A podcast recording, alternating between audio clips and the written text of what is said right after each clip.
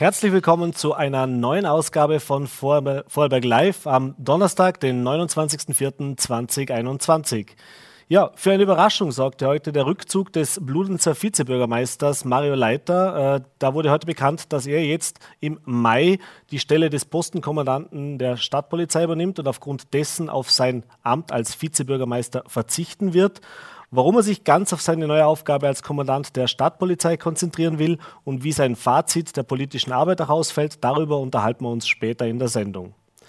Weiters in der Sendung freue ich mich heute sprechen zu können mit Evelyn Dorn. Sie ist die Vorsitzende von Frau in der Wirtschaft. Äh, mit ihr wollen wir uns unterhalten, was für Schwierigkeiten es nach wie vor für Frauen in der Wirtschaft, auch im Startup oder in der Gründung von Unternehmen gibt. Und vor allem gab es da letzte Woche auch einen Kongress, an dem sie teilgenommen hat. Was daraus die Learnings sind, darüber unterhalten wir uns ebenfalls etwas später in der Sendung.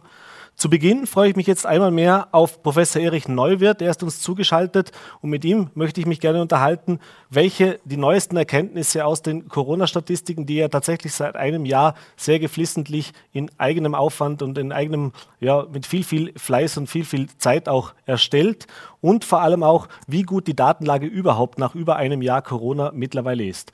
Herr Dr. Neuwirth, schönen guten Abend. Herzliche Grüße aus dem Studio. Schönen Abend.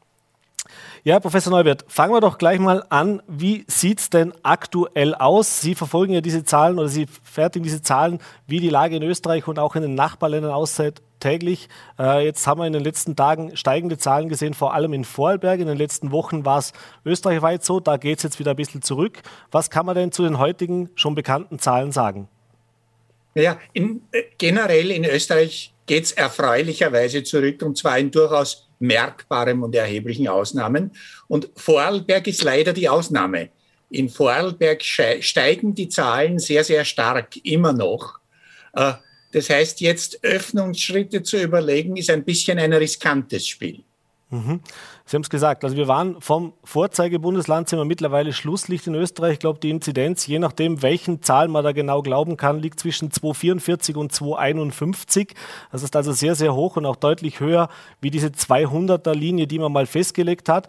Äh, aber da komme ich schon zu der Frage, wie valide sind denn diese Zahlen und wie, wie, wie, sinnvoll ist es auch, sich auf diese Inzidenzzahlen zu beruhen? Der Landeshauptmann hat es ja gesagt, äh, es geht zum einen natürlich auch vor allem um die Intensivbetten, um die Belastungen in den Krankenhäusern. Jetzt haben wir zwar sehr hohe Inzidenzzahlen, aber wenn man Vorarlberg die Intensivstationen ansieht, da haben wir momentan neun Betten belegt. Das heißt, da sind wir weit weg von irgendwelchen gefährlichen Zahlen.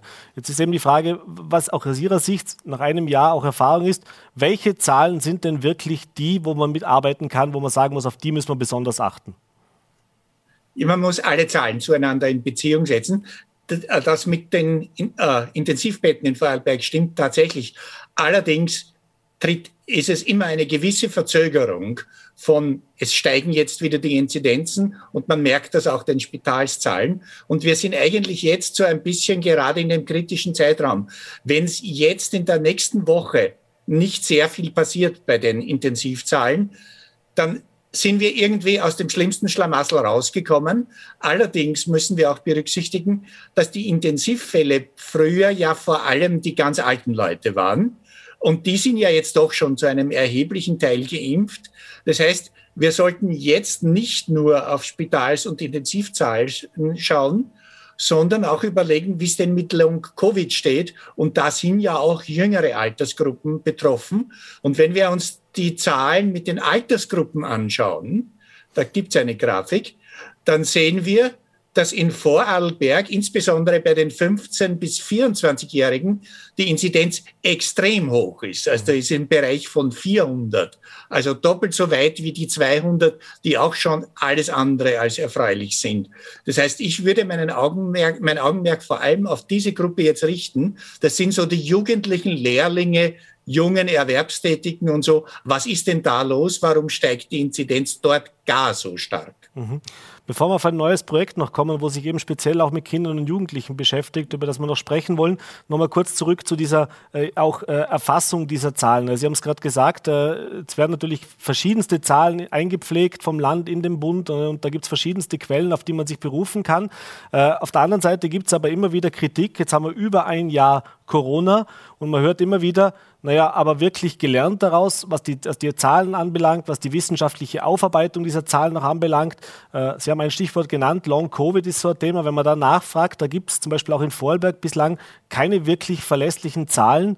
Äh, da kann man sich nur mit den Ärzten in den Krankenhäusern unterhalten, die eben ihre Erfahrungswerte bei, äh, mitgeben warum schafft es in Österreich nach einem Jahr Corona immer noch nicht, dass man hier irgendwo tatsächlich gesammelt verlässliche Zahlen hat, mit denen man dann eben auch valide Daten erfassen kann, die vielleicht wirklich mal dazu führen, dass man auch mittelfristig was planen kann? Naja, ich könnte es etwas plakativ formulieren. Wir haben mehrere Datensilos, aber keine verknüpfbaren Datenbanken. Es wäre sehr, sehr wichtig, zum Beispiel Sozialversicherungsdaten mit den EMS-Daten zu verknüpfen, dann wüssten wir viel mehr über Long-Covid, über Krankenstände als Folge von Erkrankungen. Und auch die Impfdatenbank, die es ja auch gibt, den elektronischen Impfpass, könnte man in so einen Datenverbund einbinden. Dann könnte man viel genauer Folgewirkungen in einzelnen Berufsgruppen zum Beispiel sehen. Wir wissen ja auch nicht, wie groß ist es mit den Ansteckungen im Gastro- bei den Angestellten und so weiter. All das könnten wir untersuchen. Es wäre ganz, ganz wichtig, eine Studie zu machen, die halbwegs schlüssig die Frage beantwortet, ob Gastro außen viel ungefährlicher ist als Gastro innen und solche Sachen. Mhm. Äh, Sie haben es gerade gesagt, äh, wir wissen nicht genau, woher die Erkrankungen kommen. Wir hören von offizieller Stelle immer, die hauptsächlichen Erkrankungsfälle, die Cluster passieren im privaten Bereich. Äh, aber Fakt ist, der Virus wächst ja nicht oder, oder entsteht ja nicht im privaten Bereich. Irgendwoher müssen diese Erkrankungen ja kommen. Äh, jetzt haben wir gestern gehört, dass es erste Hinweise gibt, dass zum Beispiel auch doch, was man nie gesagt hat, im Handel, und zwar bei den Mitarbeitenden im Handel, die nicht den direkten Kundenkontakt haben, zumindest in Vorarlberg, es hier Auffälligkeiten gibt, die man jetzt auch prüft. Äh, aber warum, warum äh, Ihrer Meinung nach wird denn das nicht gemacht? Oder warum ist es, ist es einfacher zu sagen, naja gut, wir haben jetzt keine eindeutige Zuordnung, dann war es eben im privaten Bereich? Das ist, glaube ich, der Hauptgrund, dass wenn man nichts weiß, dann sagt man privat. Es gibt noch ein weiteres Problem. Äh, das Contact Tracing hat den Schwerpunkt auf Englisch heißt Forward Tracing. Mhm. Man fragt die Leute also nur, wen könntest du noch angesteckt haben? Man fragt gar nicht sehr explizit, woher könntest du dir das geholt haben? Das wäre aber wichtig, um zu klären, wie die Ausbreitung funktioniert. Das Forward Tracing ist schon sinnvoll, weil man damit in weitere Infektionsketten abschneiden kann. Aber wenn man aufklären will, was eigentlich passiert, dann muss man auch schauen, woher hast du deine Infektion bekommen? Mhm. Jetzt haben wir vorher kurz darüber gesprochen. Eine Quelle sind sicher, dass es immer jüngere Patienten gibt. Hier in Vollberg haben wir zum Beispiel in Lustenau äh, vorgestern erfahren, dass also glaube über 40 Infizierte waren Kinder im wirklich schulpflichtigen Alter und sogar noch darunter, also aus den Spielgruppen. Jetzt gibt es da ein neues Projekt, äh, das Sie sich auch schon angesehen haben, das Sie auch auf Twitter schon heute geteilt haben, äh, wo eben geschaut wird, wo finden solche Cluster in Schulen und Kindergärten statt. Auch das eine Zahl, die es offiziell, zumindest von den Behörden, von Behördenseite, nicht gibt. Äh, vielleicht können wir kurz über dieses Projekt reden, wie das zustande gekommen ist oder was Sie darüber auch wissen, wer da beteiligt ist. Und ja, war, war auch hier die Frage, Warum braucht es hier private Initiative und gibt es hier das nicht von öffentlicher Seite? Also diese Frage kann ich nicht beantworten. Ich habe sogar gerüchteweise gehört, ich kann das nicht bestätigen, äh, dass die, sagen wir so, die Bildungsdirektionen in den einzelnen Ländern haben kein großes Interesse daran, dass die Schulen bekannt machen, was die Situation in, in der jeweiligen Schule mit Ansteckungen ist. Dieses Projekt ist ein Freiwilligenprojekt. Da haben sich ein paar Leute, also 20 bis 40 oder so zusammengefunden und die versuchen, Informationen darüber zu sammeln von Freiwilligen, wie es in den einzelnen Schulen ausschaut.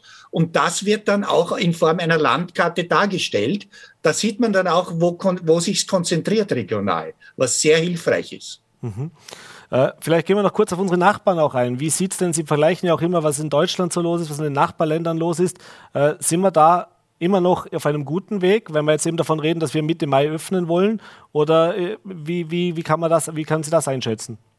Naja, Deutschland hat jetzt die Notbremse bei einer Inzidenz von 100. Wir haben 200. Jetzt gehen wir langsam drunter und haben viel weniger gemacht. Also die Eingriffe der staatlichen Verwaltung sind bei uns freundlich gesagt viel sanfter. Das Land, das man sich wirklich ansehen müsste, ist aber Portugal. Die haben einen knallharten Lockdown gemacht, wirklich ganz, ganz hart und sind jetzt bei einer Inzidenz von unter 50 und haben heute, glaube ich, das erste Mal keinen einzigen Covid-Todesfall gehabt. Mhm. Und dann kommen wir noch zu dem Thema Impfen. Jetzt der, der Impfturbo hat der Bundeskanzler gesagt, hat gezündet, aber man merkt natürlich jetzt mal ganz ohne plakative Worte schon, dass jetzt die Zahlen, was Geimpfte wird, äh, steigen. Man hört immer mehr, man kennt immer mehr Personen, die jetzt auch schon die Einladung zur Impfung bekommen haben. Wir sind in Vorarlberg jetzt dabei, glaube ich, die unter 50-Jährigen schon teilweise zu impfen. Ähm, Sieht man da schon erste äh, er Ergebnisse, also sprich auch an diesen Statistiken? Ich meine jetzt mal abseits davon, dem, was wir wissen, dass tatsächlich alte Personen offensichtlich weniger auf den Intensivstationen landen. Aber kann man da schon irgendwas erkennen? Ja, in den Altersgruppen 75 äh, plus sind schon etwa zwei Drittel der Leute geimpft. Das waren die bis jetzt am stärksten gefährdeten. Und das muss sich natürlich auswirken. Derzeit ist es sehr schwierig, auch wieder, weil die Daten nicht in der Auflösung zur Verfügung zu stehen, zu trennen, was wirkt der Lockdown, den wir jetzt doch hatten, und was wird die Impfung. Was man schon sieht, ist, dass in den drei Bundesländern mit dem doch deutlichen Lockdown die Zahlen viel, viel stärker gesunken sind als in den übrigen Bundesländern. Ja, und in Vorarlberg mit einer Freigabe sind die Zahlen gestiegen und sie haben noch nicht aufgehört zu steigen. Mhm. Jetzt gibt es einen neuen äh, Gesundheitsminister in Österreich. Äh, der ist natürlich jetzt erst kurz im Amt. Äh, an den Auswertungen, an den Zahlen, an den Behörden, die daran arbeiten, hat sich jetzt bislang offensichtlich noch nicht viel geändert. Aber gibt es da irgendeine Möglichkeit oder haben Sie da auch vielleicht schon mal Kontakt gehabt zum Gesundheitsministerium jetzt, dass man sagt, man überlegt sich in einer, in einer Expertengruppe, was man da jetzt ändern könnte, damit wir vielleicht jetzt doch noch zu diesen Zahlen kommen, mit denen man wirklich arbeiten kann? Oder hört man da nicht zu? Sie sind ja sehr aktiv auf Twitter, das heißt, gesehen werden Sie sicher und wahrgenommen. Na, äh, das Gesundheitsministerium spricht nicht sehr oft mit mir und der neue Gesundheitsminister hat mich noch nicht kontaktiert. Das ist aber auch nicht zu erwarten. Mhm. Also ich werde sicher jetzt auch wieder einmal, wie ich es beim alten Minister auch schon getan habe, in einem Brief Vorschläge deponieren, wie man die Datenlage doch erheblich verbessern könnte. Und zwar nicht, mit gar nicht allzu hohem Aufwand. Mhm. Wenn wir jetzt die nächsten Wochen noch uns ansehen, dass die Zahlen sinken, was ist denn Ihre Einschätzung? Wir haben jetzt gehabt die erste Welle, die zweite Welle, eine sehr, sehr steile Welle. Die dritte Welle war jetzt erwartungsgemäß nicht ganz so hoch. Viele sprechen schon, die dritte Welle geht zu Ende, also weil in Restösterreich zumindest die Zahlen sinken, eben nicht so in Vorarlberg. Äh, sind wir aber das Gröbste hinweg? Was denken Sie? Also ich hoffe jetzt sehr auf die bessere Witterung sobald die Leute viel mehr draußen sein können und soziale Kontakte im, im Freien pflegen können, auch mit Abstand, glaube ich, ist das sehr hilfreich, dass die Zahlen weiter sinken. Wir sollten uns nicht mit dem zufrieden geben, was jetzt in manchen Bundesländern der Fall ist, nämlich Inzidenzwerte zwischen 100 und 200. Wir brauchen viel weniger, um mit Contact Tracing Infektionsketten wirklich abschneiden zu können. Und natürlich, sobald die Impfung wirklich breit wirkt, wobei man da dazu sagen muss, man muss ja drei Wochen warten, bis die Wirkung ernsthaft, mhm. bis, äh, ernsthaft eintritt. Also wie viele heute geimpft sind, ist für die Epidemiologie nicht erkennwert. Wie viele waren es vor drei Wochen? Darüber müssen wir immer reden. Mhm. Ja, dann sind wir gespannt, wie sich die nächsten Tage und Wochen entwickeln. Herr Professor Neuwirth, leider schon am Ende der Zeit. Ich bedanke mich, dass Sie sich die Zeit genommen haben. Wir werden weiter in Kontakt bleiben und schauen wir uns mal an, wie die Zahlen vielleicht im Monat eineinhalb aussehen. Wir hoffen natürlich alle, dass das jetzt im Sommer so kommt, wie Sie es auch gerade angekündigt haben, dass wir mit den wärmeren Temperaturen, mit dem Fortschreiten der Impfung tatsächlich dann mal auch dauerhaft eine Senkung der Zahlen herbekommen. Vielen Dank und einen schönen Abend. Schönen Abend auch noch. Ja, meine Damen und Herren, und wie angekündigt freue ich mich jetzt sehr auf, meine, auf meinen nächsten Gast, äh, Evelyn Dorn, ihres Zeichens Geschäftsführerin bei der Firma Dorn und auch die Frau, also die Frau an der Spitze sozusagen der Vorarlberger Wirtschaft. Sie ist die Vorsitzende von Frau in der Wirtschaft. Äh, und ja, wir werden uns jetzt mal unterhalten und ich schaue, ob sie schon da ist. Ob sie schon bei mir im Studio ist, na, noch nicht, aber wir werden sie in Kürze hier begrüßen können. Ähm, wie sieht es denn tatsächlich aktuell aus? Welche Herausforderungen haben Frauen in der Wirtschaft, vor allem in Führungspositionen nach wie vor? Gerade auch in Zeiten von Corona sicher kein ganz einfaches Thema. Ja, da werden wir jetzt uns darüber unterhalten. Und weiters sehr spannend, die war letzte Woche war ein Unternehmerinnenkongress, äh, in dem wurde nochmal darüber gesprochen, welche Hemmnisse, welche Schwierigkeiten es gibt für Frauen in Führungspositionen, auch eben nach wie vor sich hier, hier Fuß zu fassen, auch als Gründerinnen aufzutreten. Und ich schaue mal jetzt kurz zu meinen Kollegen in der Regie. Nein, die sagen mir noch, es dauert noch einen Moment. Ja, vielleicht können wir nochmal zusammenfassend sagen, was der Professor Neubeck gesagt hat. Es ist tatsächlich so, äh, wir können einen Blick auf die heutigen Zahlen auch werfen. Die haben wir ganz aktuell. Und zwar was Vorarlberg anbelangt. Leider Gottes sind die Zahlen nach wie vor steigend. Äh, ich kann Ihnen gerade die 16 Uhr Zahlen jetzt nochmal sagen. Ja, wir haben bis 16 Uhr tatsächlich schon wieder 119 Neuinfektionen im Land zu verzeichnen. Darum sind Zuwachs von 53, denn wir haben Gott sei Dank auch 64 Genesene. Allerdings eine sehr unerfreuliche Nachricht, auch leider Gottes zwei neue Todesfälle. Das heißt also nach wie vor sehen wir, die Zahlen steigen. Sie steigen vor allem eben in den, in den Hotspots nach wie vor an. Äh, das ist im Bregenzer Wald, das ist in Lustenau, äh, aber auch im Bezirk Dornbirn generell. Und ja, auch wenn das Land heute gesagt hat, vorerst sind keine weiteren roten Zonen geplant. Äh, werden wir abwarten müssen, wie sich die nächsten Tage entwickeln. Erfreulich nach wie vor die Belegung der Krankenhäuser. Äh, wir haben aktuell 27 äh, Personen, die im Krankenhaus behandelt werden und neun Personen, wie ich es vorher schon erwähnt habe, die auf Intensivstation sind. Äh, und was wir auch gehört haben, eben viele junge, viele eher junge, einfach viele Schüler und Kindergärtner. Gerade heute wurde wieder ein Kindergarten im Land geschlossen aufgrund eines Corona-Falls. So, und damit jetzt auch genug mit den Corona-Zahlen. Und jetzt sehe ich, jetzt ist sie da. Evelyn Dorn, schönen guten Abend. Herzlich willkommen im Studio. Guten Abend, hallo.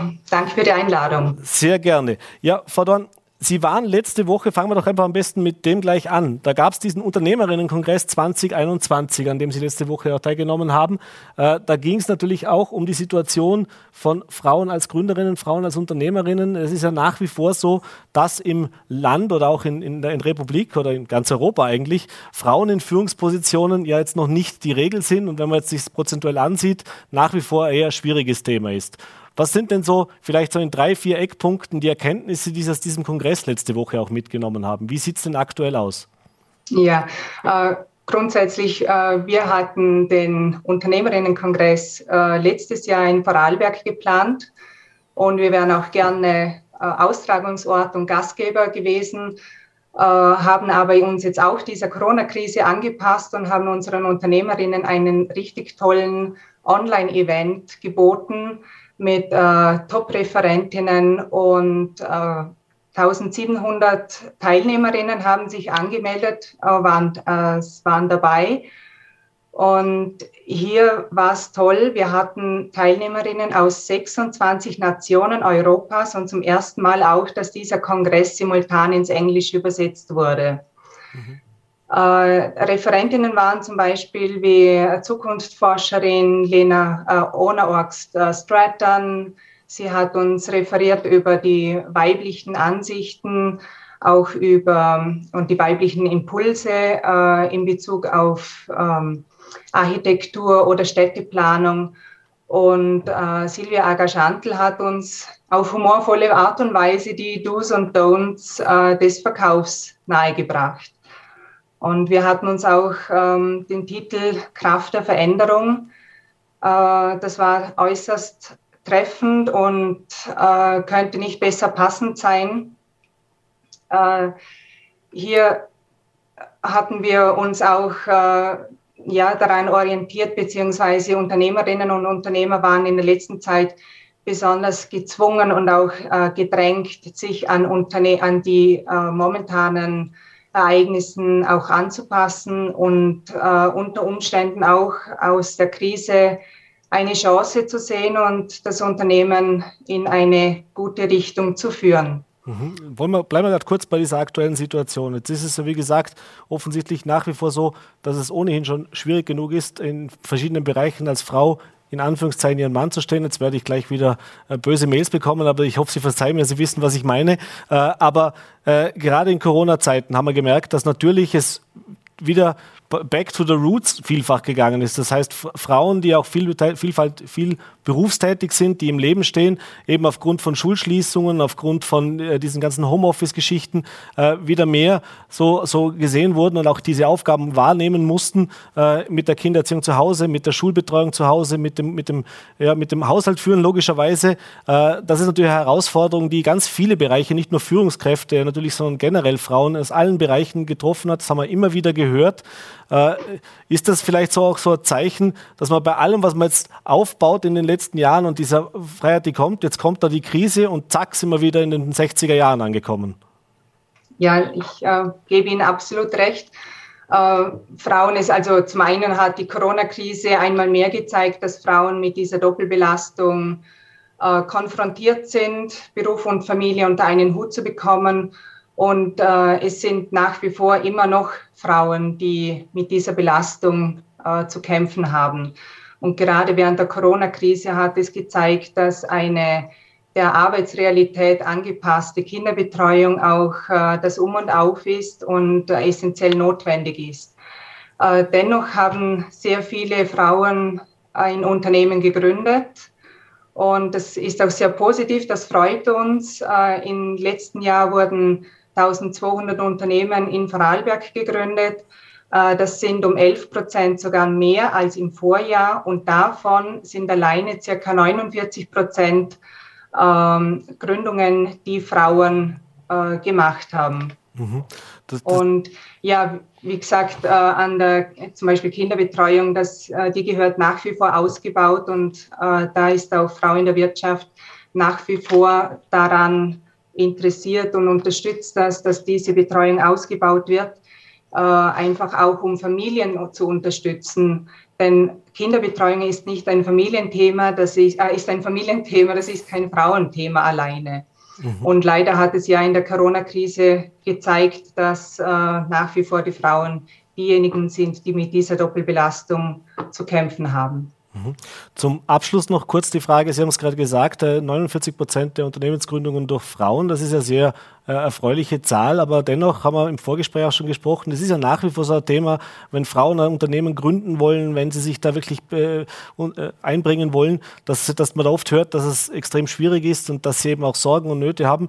Äh, was ist denn jetzt kurz- und mittelfristig tatsächlich jetzt äh, ein Ansatz oder auch was können wir auch Frauen, die jetzt darüber nachdenken, äh, mitgeben? Wohin können sie sich wenden? Was sollen sie beachten und, und was sollten sie vor allem auf gar keinen Fall tun? Also äh, grundsätzlich es ist äh, schon so eine Herausforderung, ein Unternehmen zu gründen und ich finde es auch umso mutiger, gerade in Krisenzeiten ein Unternehmen zu gründen. Hier zeigt es vielleicht auch die äh, Top 3 Gründungsmotive, die Frauen haben. Das eine ist die flexible Zeit- und Lebensgestaltung, aber auch die eigene Chefin zu sein und äh, neue Berufsperspektiven. Das sind so diese drei Top-Gründungsmotive, äh, die Frauen immer wieder bewegen, ein Unternehmen zu gründen. Und äh, wir Frauen leisten auch einen unverzichtbaren Beitrag für den österreichischen Wirtschaftsstandard. Äh, wie gesagt, jedes äh, dritte Unternehmen ist in weiblicher Hand, wird von einer Frau geführt und circa die Hälfte aller Unternehmensgründungen werden von Frauen getätigt. Äh, ich kann empfehlen, dass wenn Frauen sich mit dem Gedanken spielen, ein Unternehmen zu gründen und es beabsichtigen, dass sie sich an die Wirtschaftskammer, an den Gründerservice wenden und aber auch wir von Frauen der Wirtschaft sind gerne äh, behilflich und stehen beratend zur Seite. Frau Dorn, ich weiß, Sie haben einen sehr engen Terminplan heute, deswegen machen wir es kurz und schmerzlos. Vielen Dank, dass Sie sich die Zeit genommen haben. Wie gesagt, äh, die Info ist raus, äh, natürlich auch auf Vollerte nachzulesen, wohin man sich wenden kann, wenn man Fragen hat. Ich bedanke mich für diesen Einblick. Äh, einen schönen Abend und vor allem gesund lieber. Vielen Dank, ebenfalls. Schöner Feierabend. Ja, und jetzt, wie angekündigt, äh, freue ich mich sehr. Äh, zugeschaltet uns jetzt Mario Leiter, noch Vizebürgermeister der Stadt Bludenz. Schönen guten Abend, Herr Leiter. Hallo nach Vorarlberg, hallo. Ja, Herr Leiter, es hat ein bisschen für Überraschung gesorgt. Äh, auch bei uns hier in der Redaktion äh, wurde bekannt gegeben, Sie werden, ich glaube, mit morgen letzter letzter Dienstag als ihr Amt als Vizebürgermeister in Bludenz aufgeben und sich dann ganz wieder auf ihre eigentlich angestammte Arbeit zu konzentrieren, die nämlich bei der Stadtpolizei in Bludenz und dort auch in neuer Funktion künftig als Kommandant. Jetzt äh, hat doch für ein bisschen Überraschung gesorgt. Äh, war das eine relativ kurzfristige Entscheidung oder war das nach dieser Wahl und nach allem, was da danach war, etwas, was schon länger in Ihnen gegärt hat?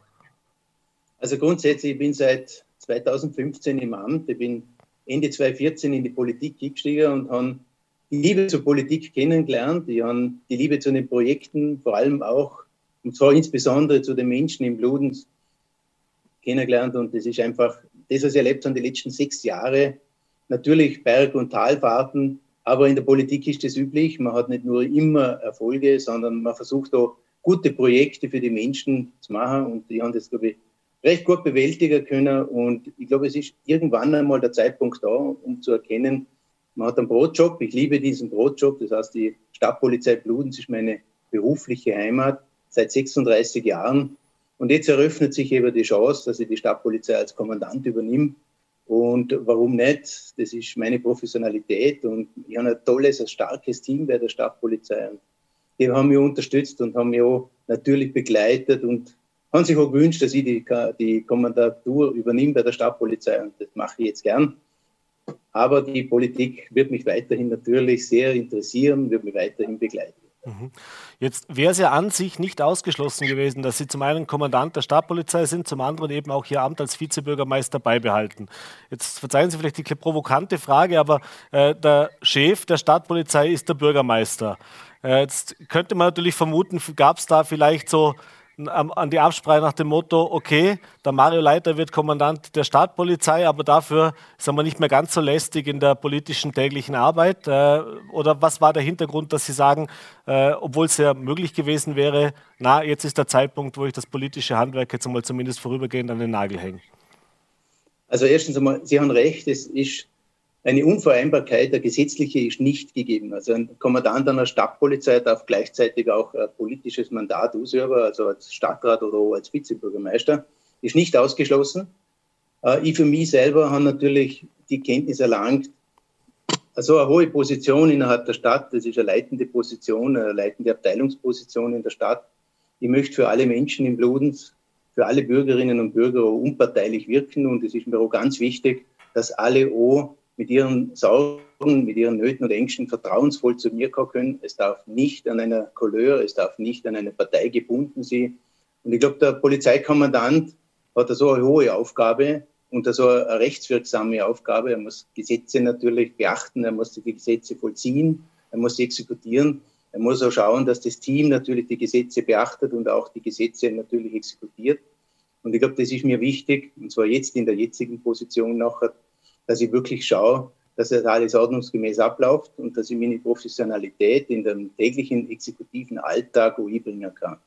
Mhm. Die politische, die politische Geschichte mit dem Vizebürgermeister, das war bisher immer so, und zwar seit 2015. Ich habe immer auf Beamtenebene noch einen Kommandant gehabt. Das war also immer der Martin Dobler, der auf Beamtenebene noch einmal korrigierend immer drauf geschaut hat und gesagt hat, wenn was wäre, äh, dass man da mit betrachtet.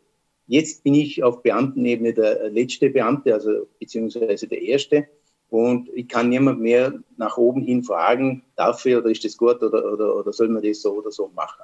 Jetzt bin ich diese, diese Stelle und ich glaube, für mich selber habe ich die Erkenntnis erlangt, ich mache der Kommandant dann, wenn ich auch die politischen Funktionen niederlege und wenn ich der politischen Funktionen, Funktionen in vertraute Hände wieder weiterreiche und mich wirklich auf, das Polizei, auf die Polizei konzentriert. Mhm. Jetzt war die SPÖ, oder halt, Sie sind ja ursprünglich als Parteifreier eingestiegen, aber eben für die SPÖ. Jetzt war die SPÖ in den letzten Jahren natürlich vor allem Mario Leiter, natürlich ein Team dahinter, aber die Aus das Aushängeschild, das waren natürlich Sie. Äh, wie geht es denn jetzt in der Stadtvertretung auch weiter für Ihre Fraktion? Äh, wer soll denn da nachfolgen? Was gibt es da für Pläne? Und vor allem, wie haben die natürlich auch darauf reagiert?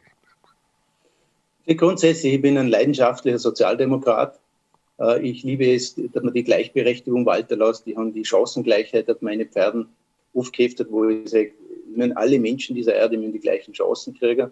Ich bin auch Eintreten für das mit, mit hoher und, und, und wirklich wortgewaltiger Stimmung oder Stimme. Mein Team hat mich ständig begleitet. Die haben ein, ein wirklich sensationelles Team, äh, ein starkes Team.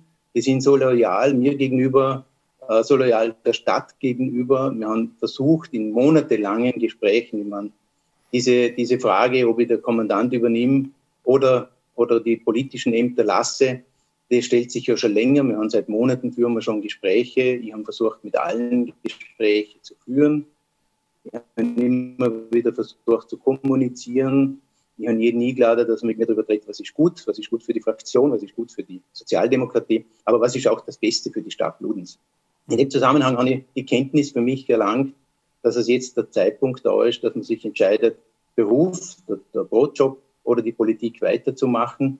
Ähm, am Ende war es jetzt natürlich der berufliche, der berufliche Werdegang oder die berufliche Karriere. Aber die Politik wird mich weiterhin bewegen. Sie wissen, ich habe in Bludens mit meinem Team viel bewegen können. Wir haben jetzt gerade die Jägergruppe mit rund 600 neuen Mitarbeitern in Bludens angesiedelt. Sie wissen, wir haben große Projekte gestemmt äh, im Bereich der Betriebsansiedelung. Es sind große Projekte im Bereich der Raumordnung gegangen. Ich habe äh, in den Architekturwettbewerben mitgemacht, äh, was jetzt die Neubau der Volksschule Mitte betrifft, mit 18 Millionen Euro Investment. Wir haben ganz wir sind bei über 70 Betriebsansiedlungen neu in Bludens mit rund 1000 neuen Mitarbeiterinnen und Mitarbeitern, also 1000 neue Arbeitsplätze. Ich glaube, mit der Sanierung der Altstadt, wo ich federführend in der Raumordnung tätig war, mit der Bepflasterung, mit der Altstadtbeleuchtung, Arkadenbeleuchtung, mit dem ganzen Rundumpaket, mit dem Stadthotel, äh, das Jofen, wo ich federführend dabei war, in der Entwicklung, aber natürlich auch in der Umsetzung. Also viele, viele Bereiche, auch im gastronomischen Bereich mit dem Burgerbar, wo ich konzeptiert habe. Ich habe das Konzept aufgestellt, ich habe den Namen entwickelt, Burgerbar, bis hin zum Geschäft, also das Geschäftslokal vermittelt hat, ich habe die Kaufverhandlungen geführt, also all in. Und das hat mich schon sehr, also war sehr beeindruckend. Die, die Politik, wenn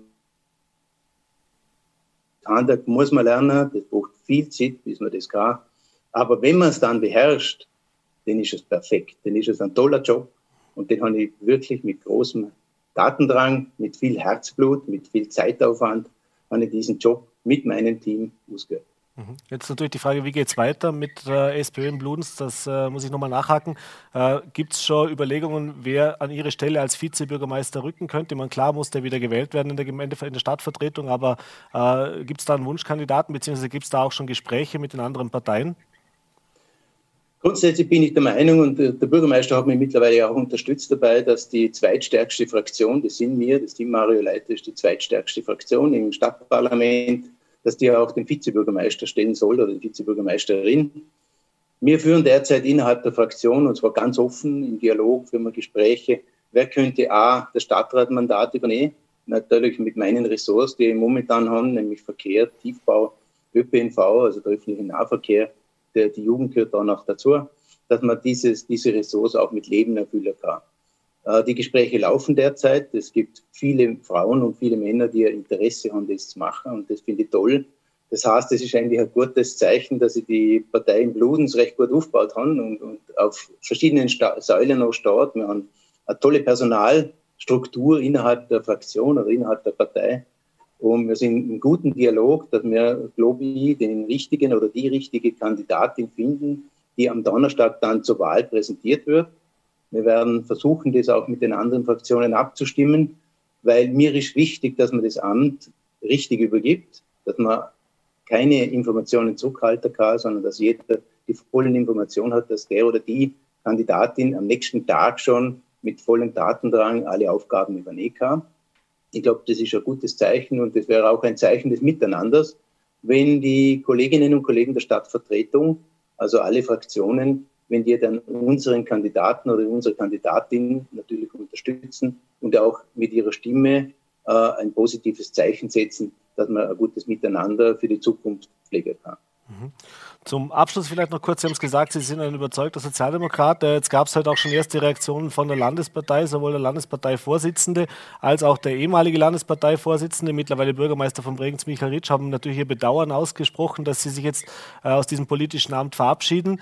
Äh, aber jetzt mal die Frage, gibt es Überlegungen, dass Sie vielleicht an anderer Position für die Sozialdemokratie weiterhin irgendwie politisch tätig sind oder eben mit der Partei weiter verbunden bleiben? Also grundsätzlich, ich blieb immer ein Sozialdemokrat, das habe ich auch schon immer erwähnt. Äh, ich glaube, es braucht eine gewisse Haltung im Leben. Ich habe eine sozialdemokratische Haltung mit einem enormen Wirtschaftseinschlag. Also ich bin sehr wirtschaftslastig, wenn man das immer so nennt, weil es immer Kasse hat, einen, einen Roter, der so äh, wirtschaftlich tätig ist, so viele Betriebe nach Bludens bringt, so viele Projekte, große Projekte stemmt und federführend begleitet in der Stadtverwaltung. Äh, es kann kein Roter äh, sie irren sich nachhaltig, weil in Wien beispielsweise sind gerade die großen Unternehmer sind Mitglieder der Sozialdemokratie. Also ich glaube, das kann man ganz gut vermischen und es braucht attraktive, es braucht tolle Arbeitsplätze, damit äh, die Wirtschaft laufen kann natürlich, aber damit äh, das Gemeinschaftsleben auch in einer Stadt funktioniert. Das war immer mein großer Ansatz und so wird auch in der Sozialdemokratie das weiterlaufen. Äh, Im Blumen sind wir bestens aufgestellt. Äh, es gibt natürlich Nachfolger, von mir auch gewünschte Nachfolgerinnen und Nachfolger. Und ich glaube, die werden das in gute Hände, also ich würde es in gute Hände geben, die werden das auch in meinem Gedankengut oder in meinem Sinne weiter betreiben. Grundsätzlich glaube ich schon, dass es ohne Sozialdemokratie im Bundesland Vorarlberg aber überhaupt nicht, dass es überhaupt nicht geht, dass es nicht funktioniert. Also es braucht immer Menschen mit einer Haltung in der Politik, sei es, ob das äh, eine neoliberale Haltung ist oder also immer, es muss alles Raum finden und schlussendlich entscheiden die Bürgerinnen und Bürger bei Wahlen, wem sie das Vertrauen aussprechen. Und diesen, diesen Vertrauensvorschuss muss man den schlussendlich Rechnung tragen und da bilden sich dann die Mehrheiten im Stadtparlament, wo man dann die jeweilige Richtung vorgehen kann. Das heißt jetzt aber, wenn ich Sie richtig verstanden habe, Sie sind immer ein bisschen ausgewichen. Äh, als eine Funktion in der Landespartei ist jetzt nichts, was in den nächsten Wochen und Monaten ansteht. Also da, meines Wissens ist da nicht einmal etwas vakant. Also es gibt keine Gespräche dahingehend. Also für mich ist klar, der Martin Stauding ist der Landesvorsitzende. Wir haben einen Thomas Hopfner, der der Clubobmann äh, im, im, Parlament, im, im Landtag ist. Äh, wir haben ganz tolle Funktionärinnen und Funktionäre in der Landespartei, der Bürgermeister Michael Ritsch von der Landeshauptstadt Bregenz. Wir haben den Martin Staudinger WZ, der auch Bürgermeister in Hart ist. Wir haben in Montafon, aber, aber natürlich auch in Bürs äh, tolle Menschen. Also ich glaube, die, die Sozialdemokratie in Vorarlberg ist gut aufgestellt. Es wird äh, sicher im Landesparteitag im Oktober werden da die Weichen schon gestellt, aber schlussendlich zählt dann im Herbst 2024, wie die Sozialdemokratie auch abschneiden wird. Also ich werde das auch mit wachsamem Auge verfolgen. Ich werde es natürlich über mich natürlich einbringen, wo, dort, wo ich kann und wo es auch gewünscht ist. Jetzt ist es angesagt, die Stadtpolizei Bludens zu übernehmen. Das ist also mein großer Wunsch, dass ich das am 1.5. erfüllen kann, dass ich auch die Erwartungen natürlich, die man an mich stellt, dass ich die erfüllen kann. Und Sie dürfen mir glauben, das ist ein großes Paket an Erwartungen, weil ich möchte Personal aufstocken ich möchte versuchen, dass wir Gemeindekooperationen bilden. Mit, wir haben ja 29 Gemeinden im Bezirk, da gibt es also viel zu tun. Alle haben einen Bedarf an Sicherheit.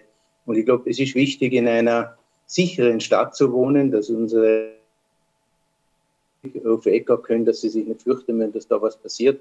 Wir haben eine ganz tolle Kooperation mit der Bundespolizei in Bludenz. Wir haben eine tolle Kooperation mit der Autobahnpolizei Inspektion in Lunds. Also wir arbeiten zusammen. Wir haben jetzt schon die ganzen Kooperationen aufgebaut. Ähm, wir sind über den Funk vernetzt. Wir machen sogar Streifendienste, wenn es erforderlich ist. Und es ist mein großer Wunsch, dass man natürlich diese Mischstreifendienste macht, aber gleichzeitig auch gemeinsam einschreitet.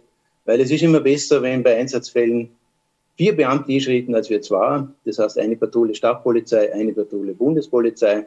Beide tragen die gleiche Uniform, beide haben dieselbe Ausbildung, beide sind dieselben und dieselbe Bewaffnung. Und schlussendlich handhaben sie alle Gesetze. Und nur das geht, vor dem Gesetz sind alle gleich und die mögen gleich behandelt werden. Und das ist meine große Aufgabe, darauf zu achten, dass die Grund- und Freiheitsrechte eingehalten werden und dass das Personal dementsprechend geschult und auch motiviert wird. Und ich pflege einen offenen Führungsstil. Ich habe meine Mitarbeiterinnen und Mitarbeiter schon angekündigt, die haben einen offenen Führungsstil, einen einen sehr demokratiepolitischen Führungsstil, aber natürlich äh, ein klarer Führungsstil mit einer klaren Aufgabenstellung, mit einer klaren Aufgabenverteilung. Jeder weiß, wo er steht und jeder weiß, wo seine Aufgaben sind, die ich natürlich in der Dienstführung nachher als Kommandant auch überwachen werde. Wo Sie ab 1. Mai stehen werden, haben wir jetzt gehört. Äh, Herr Leiter, ich bedanke mich, dass Sie sich die Zeit genommen haben. Viel Erfolg für die Herausforderungen. Wir sind schon gespannt, wie es dann in der Bludenzer Stadtpolitik auch weitergeht. Schöne Grüße und schönen Abend. Herzlichen Dank, schöne Grüße. Dankeschön. Ja, meine Damen und Herren, und das war's mit der heutigen Ausgabe von Vorarlberg Live. Äh, ich bedanke mich fürs Zusehen. Gerne, wenn Sie möchten, morgen wieder 17 Uhr auf Voller.at, VNRD und Ländle TV. Bis dahin einen schönen Abend und gesund lieber.